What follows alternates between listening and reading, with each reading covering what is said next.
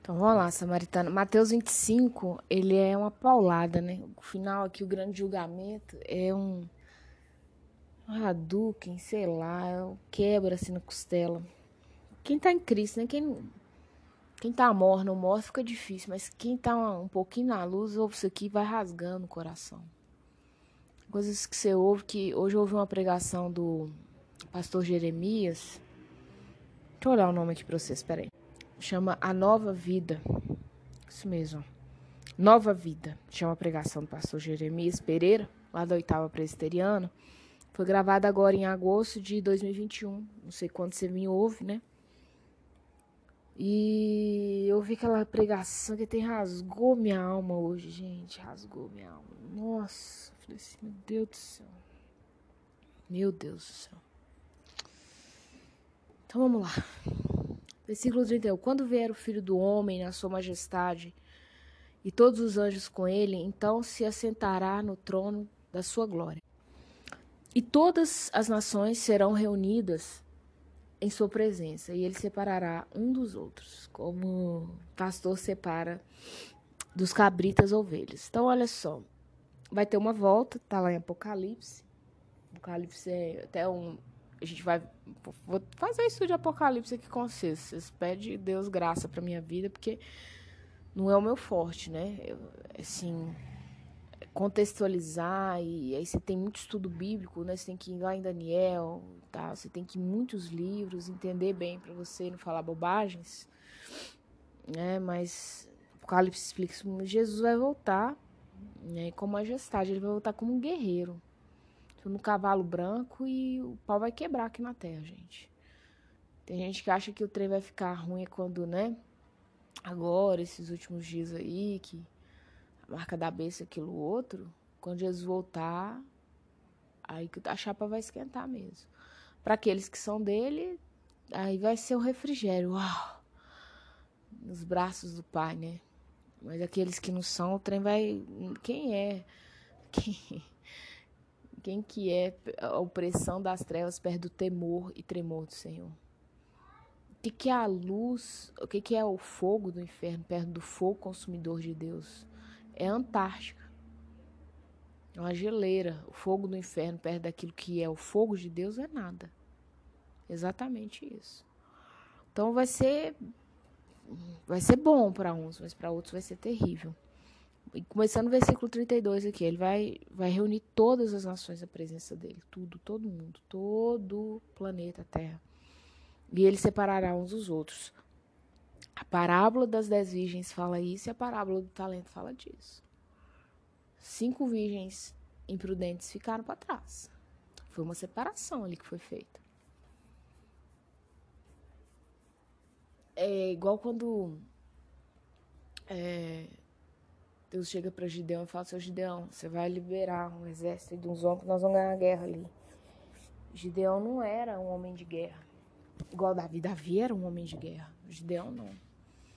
Ele era um, um agricultor, sabe? O cara cheira com esses negócios.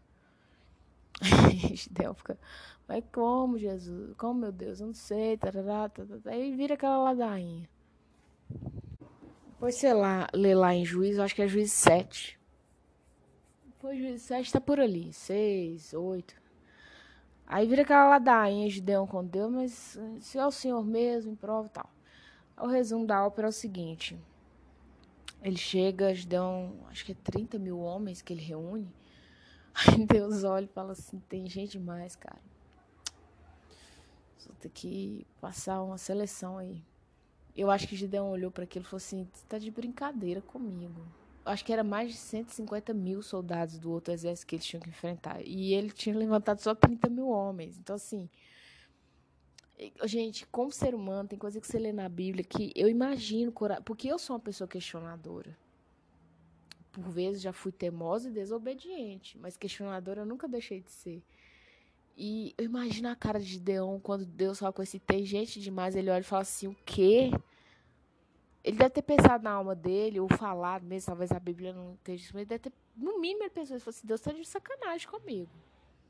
Tem gente demais. E Deus fala assim, roda um processo seletivo. E tá, primeira coisa, quem tá com medo pode ir embora. Pode ir embora. Por aí você já distingue. Tá com medo? Tô. Então pode ir embora. Fica em paz, pode ir embora. Aí só, acho que foi 27 mil. Ficou 3 mil. Eu não vou lembrar os números aqui, gente. Se eu errar, vocês me perdoem. Vocês lêem lá a história. No final, sei que ficaram 300, tá? E aí, a primeira rodada, a segunda rodada. Imagina a alma desse homem, gente. Ele olhando e falou assim: Meu Deus do céu, vai dois na guerra comigo, né? Aí.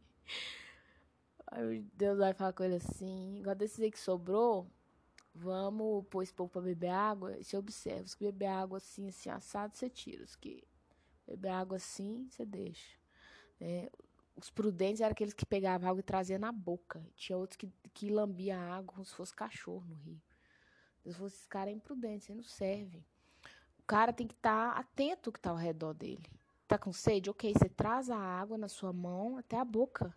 Como que você vai lamber igual cachorro? Você não é cachorro, você é gente. É, aí resta 300. Então tem, tem uns processos seletivos que você olha e fala assim, é surreal, Deus, surreal. E tem uma frase que é uma verdade. O menos com Deus é mais. Porque aos olhos do homem, olha, é pouco. Se Deus está no meio, samaritana, eu tenho algo para te falar. Talvez você está passando alguma situação assim difícil na sua vida, em uma ou demais áreas. Mas se Deus estiver no meio, filha, o médico vai falar assim: tem 1% de chance. Sabe? O patrão pode te falar assim: olha, estão fechando as portas. Alguém pode chegar sua empresa acabou, seu salário está parcelado, seu filho está morrendo, seu filho está nas drogas. Pode chegar eu ia falar um palavrão aqui, mas eu tô sendo curada disso também. Tudo na sua frente. Você vai lá falar assim, você profetiza isso dentro da sua casa, fala assim, o menos com Deus é mais. Matemática de Deus é cabulosa. Então, Samaritana, você precisa ter isso em mente. É, vai, Deus faz processo seletivo. Aí você pode falar assim, poxa, mas todo mundo não vem de Deus? Vem, mas você nasce como criatura. É a sua, o seu livre-arbítrio que vai mudar né, o estado de criatura para filho ou filha. Porque Deus ele não vai é, intervir no seu livre-arbítrio. Ele não vai intervir. A palavra final é do homem. Tem gente que prefere morrer não crer em nada do que crer em alguma coisa. E, entendeu? Livre-arbítrio. Não tem. Deus não vai intervir nisso. E no final dos tempos vai haver um processo seletivo também. Gosto de uma frase de sei se é de Lavoisier. Ou Darwin, eu não lembro de qual deles. Fala assim: o processo de seleção é natural. Eu concordo com ela. O processo de seleção é natural. Bem natural mesmo. Então vamos lá, 33. E porá as ovelhas à sua direita, mas os cabritos à sua esquerda. Na Bíblia, gente, sempre você vê Salmo principalmente fala direita, direita, direita. A direita de Deus é lugar de honra, tá? Não que Deus não gosta de quem é canhoto, né? Não é nada disso. Mas a destra de Deus, né? A direita, ela é tida sempre com essa visão, lugar de honra. 34. Então dirá o rei aos que estiverem à sua direita: Vinde, benditos do meu Pai, entrai na posse do reino que vos está preparado desde a fundação do mundo é, reino para você tomar posse é com luta, tá? Não tem meio termo. Reino, posse é igual a luta. Se você não tá vivendo uma vida de luta em prol do reino, tem algo de errado. Agora, olha que interessante, fala no versículo 35 e 36. Porque tive fome e me deste comer, tive sede e me deste beber, era forasteiro e me hospedaste. Estava nu e me vestisse, enfermo e me visitaste, preso e foste me ver. É muito interessante isso, porque alguns de nós podem ouvir isso, que é o que vem no versículo 37, e fazer a seguinte pergunta. Então perguntarão os justos, né? Senhor, quando foi que tivemos, te vimos com fome e te demos de comer, ou com sede e te demos de beber. Quando te vimos forasteiro, te hospedamos, ou nu e te vestimos. E quando te vimos enfermo ou preso, fomos te visitar. Então eles iam perguntando: olha, eu quando te vi nu, nu? Você acha uma pessoa pelada na sua frente? Você pensa uma pessoa, né, Jesus forasteiro? Como assim? Versículo 40. O rei respondendo lhes dirá: Em verdade vos afirmo que sempre que o fizestes a um desses meus pequeninos irmãos, a mim o fizeste. A generosidade no seu coração diz muito sobre o reino na sua vida. Você gostando ou não, você crendo ou não, você vai dar o nome que você quiser. Mas a generosidade no seu coração porque no céu não vai morar só o cristão protestante. Você vai ver lá espírita, católico. É, talvez você veja o padre da paróquia do seu bairro, não vê o pastor. O céu vai além dessas coisas. Você vai ver todas as religiões no céu. Eu creio piamente nisso. Piamente. Mas então você está falando que eu não preciso. Então, Samaritana, é. é interessante, né, que Jesus ele vem falando o seguinte, que quem é essa esse necessitado? Quem que é esse, esse, esse ser humano nu, ser humano, né, hospitalizado, preso no cárcere? O que que é esse sedento, esse faminto? São as pessoas ao nosso redor. Versículo 41. Você me perdoa a latição aqui, aqui ao vivo, que não tem gravação. Então o rei 41. Então o rei dirá também aos que estiverem à sua esquerda: Apartai-vos de mim, malditos, para o fogo eterno, preparado para o diabo e seus anjos. Interessante, né? Apartai-vos de mim, malditos, para o fogo eterno, preparado para o diabo e seus anjos. Então, esse fogo eterno, ele não vai ser só para o diabo e seus anjos, vai ser para esses malditos também, que se assemelham ao diabo. Porque quem veio para matar, roubar e destruir? Se você vê uma pessoa destruída, você não tem vontade de ajudar. Você vê uma pessoa morta, você não tem vontade de tirá-la daquele caixão, sabendo que ela está viva ali dentro. Tirar é muito forte, mas orientar ela que ela está no caixão que ela precisa sair. Porque cada um tem que sair do seu próprio caixão, porque senão você né, está forçando uma coisa, induzindo algo que não é, né? Então a pessoa que tem que entender. Será que você vê uma pessoa roubada? Né, roubada da sua liberdade, roubada da sua saúde, de vestimenta, de comida, de água. Isso não te toca em nada. Tem algo de maldito dentro de você. 42. Porque tive fome e não me deste comer, tive sede e não me deste beber. Sendo forasteiro, não me hospedastes. O forasteiro, gente, é uma pessoa assim, que é o que nós somos nessa terra, né? O que, que o ser humano mais procura? Deus da era glacial, bem dizer. Um lugar para ficar, né? Um lugar para dormir em segurança, em paz, né? Que a gente sabe que a gente é forasteiro. Estando nu, não me vestiste, achando-me enfermo e preso, não foste me ver. Interessante esse nu aqui.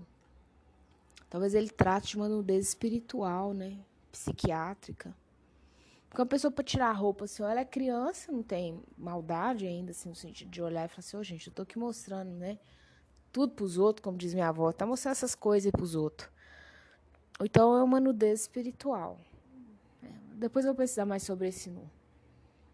É, tive enfermo e preso, não foste me ver. Eu até tô precisando, agora que trem do Coronga, né? A gente não consegue ir, mas é, penitenciária, hospital, é bom a gente fazer isso. Nos torna mais gente. 44. E eles lhe perguntaram, Senhor, quando fui?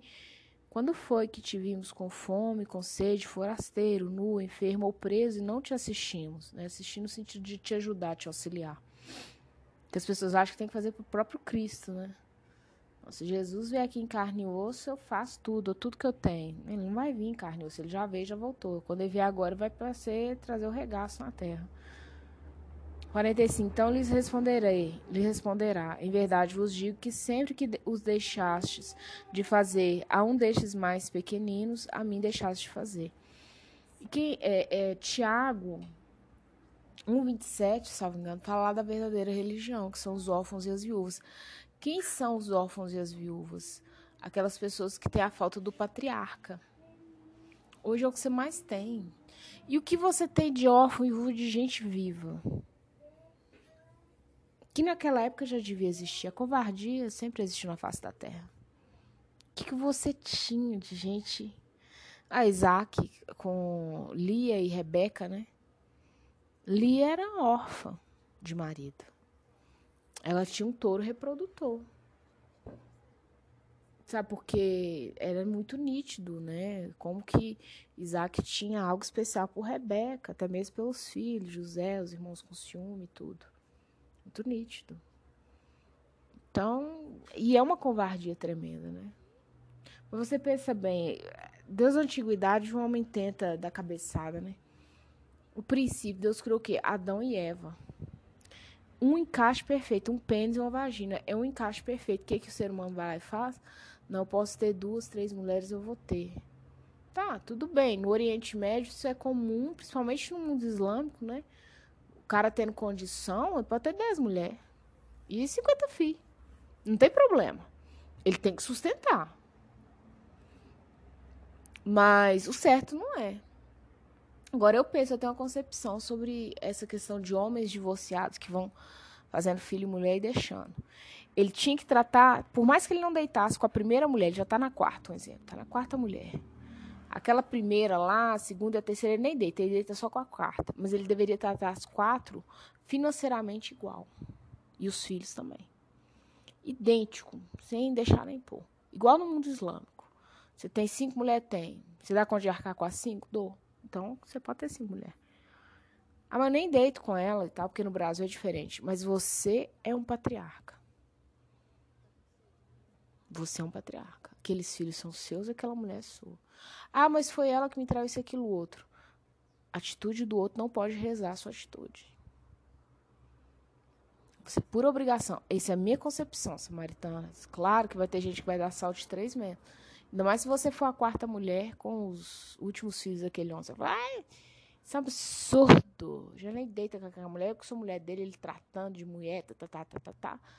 Não, é só porque foi uma escolha dele, certo ou errada, se foi quando ele era muito jovem, muito velho, mas deveria se arcar igual lá naquela, né, no Oriente Médio. Você tem quatro mulheres? Tem. Ah, mas a, só a quarta, a última que eu deito com ela, né? Ok, então essas outras todas que você teve filho, você tem que arcar com elas. Ah, mas aí eu vou. É, tem um ditado que fala como é que é?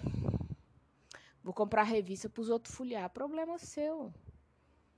Cada um tem que arcar com as consequências dos seus atos. O que não pode é uma legião de mulheres que a gente vê hoje cuidando dos filhos sozinhas. Entendeu? Quase morrendo, infartando aí, algumas até infartam, né? Tem AVC e tudo. Sobrecarregadas e o cara curtindo a vida com a mais jovem esposa. Não. Jovem não no sentido de idade, né? Não, ele tem que arcar. Só isso. Ah, mas hoje a gente tem, né? O cara, se você na justiça, consegue pensão alimentícia.